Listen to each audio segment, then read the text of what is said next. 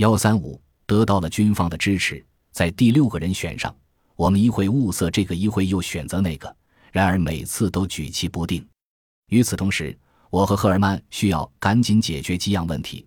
我们不愿在海上吃脱羊肉和苦马拉白薯干。我们这次探险可不是为了证明我们以前是印第安人。我们吃什么东西呢？我忆起了战时吃过的简便军用粪饭。正当此时，华盛顿挪威大使馆的军事参赞新调来了一位助理。在芬马克时，我曾在他所在的连队担任过副连长。这人雷厉风行，解决任何问题都很积极迅速。我写信向他说明了情况，我们的航行可作为他们的实验。就像上次为空军实验室试验装备那样，两天以后，比恩从华盛顿打来了电话，他已和美国国防部外事组联系上了，他们想了解所有细节。赫尔曼和我立刻坐上火车，直奔华盛顿。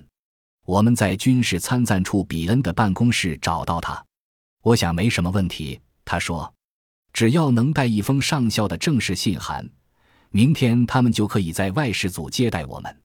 他口中的上校，就是挪威军事参赞奥托·蒙特卡恩。他非常乐意帮忙。他听完我们的计划，欣然提笔为我们写了一封正式信函。次日，我们去拿信时，他忽然站起来说：“他要亲自陪我们去一趟。”于是，我们乘上校的专车开向五角大楼国防部。在国防部外事处，我们被群身着崭新制服的人包围了。沿着一张巨大的红木桌就坐，主席位上坐的是外事处主任。那位出身西点军校的军官面目冷峻，肩膀宽阔，坐在桌子另一端，显得格外魁梧。一开始他不太明白美国国防部和我们的木筏之间的关系，所幸上校言辞得当，军官们左一句右一句的盘结，帮了我们大忙。他逐渐同我们立场一致。他很有兴趣地看了空军物资部装备实验室的信件，而后起身，言简意赅地指示部下帮助我们联系，并祝我们成功。联络官立刻为我们安排与军需局装备实验室的路易斯上校会面，并且用车把我们送过去。上校立即召集各科负责人来，大家都很友好，找了一大堆想让我们彻底试验的装备。他们频频念出的名单，几乎全是我们想要的。从战地口粮、防晒油到防水睡袋，应有尽有。这全是我们想要而不敢要求的东西。然后他们带我们走了一圈，去看这些物品。我们尝了精致的特制口粮，试了即便浸在水中也照样能正常工作的机器，还有新式气化煤油炉、水桶、橡皮袋和特制橡胶靴。炊事用具和水上漂的叉子，以及探险队所需的一切。看完之后，参谋人员记下了我们所需的一切。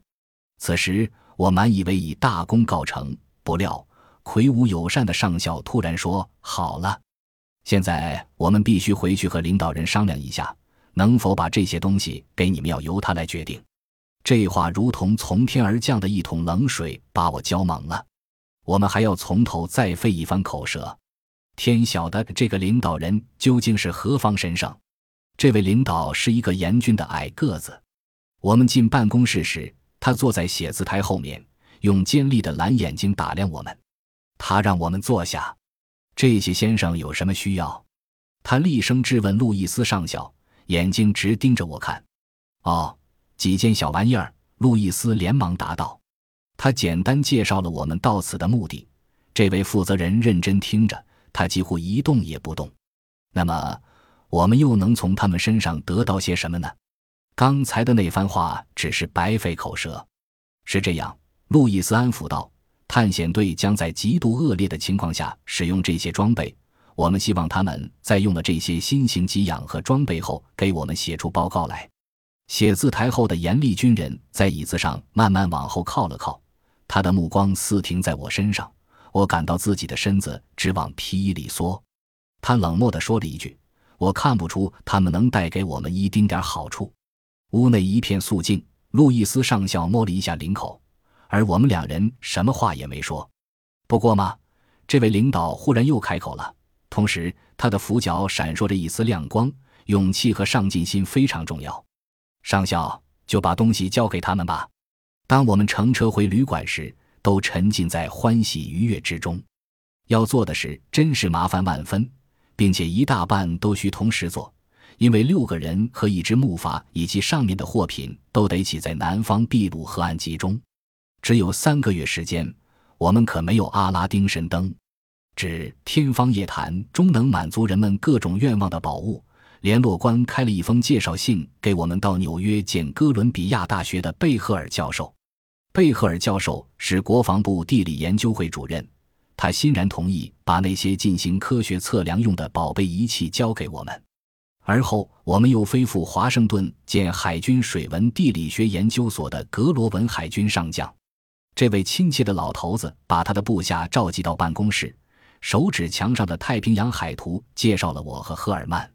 这些年轻人想去核实我们的海图，帮助他们吧。在各个渠道都越来越通畅时，英国的罗姆斯顿上校在华盛顿召开了军部代表会，讨论我们将遇到的某些问题和成功的把握。他们提供了好多有益的建议和一批英国装备，他们用飞机运来这些装备，以便我们在远航时使用。一位英国军医热心地推荐了一种神奇的防鲨药粉，一旦有鲨鱼来袭，只要在水中撒几撮这种药粉，它们就会立刻抱头鼠窜。先生，我客气地问道：“这种粉末管用吗？”“嗯。”这位英国人微微一笑，“这正是我们需要了解的。”时日无多，飞机替代了火车，出租车代替了双腿，我们再度成为穷光蛋。我们把路费花光以后，就去拜访了我们在纽约的朋友和财东筹措费用。在那儿，我们遇到了前所未有的麻烦。我们的经济总管高烧不起，他的两位同事在他病愈之前是一筹莫展。他们答应遵守我们之间的经济协议，但总管病愈之前暂时无能为力。他们要求我们把时间往后推，可这却无法办到。那么多环节都已开始运作。我们已无法停止。古代的远航帆船，古代人乘着它远渡重洋去征服世界。当时的情况真让人灰心，一连好多天我们看不见一丝希望。这时候，蒙特卡恩上校奇迹般出现了：“你们被困住了，伙计们。”他说：“先给你们一张支票，等你们从南太平洋群岛回来再还给我吧。”还有其他人也提供了资助。很快，我一个人借的款项就足以应付了，不必再求助于任何人了。我们可以飞赴南美赶造木筏了。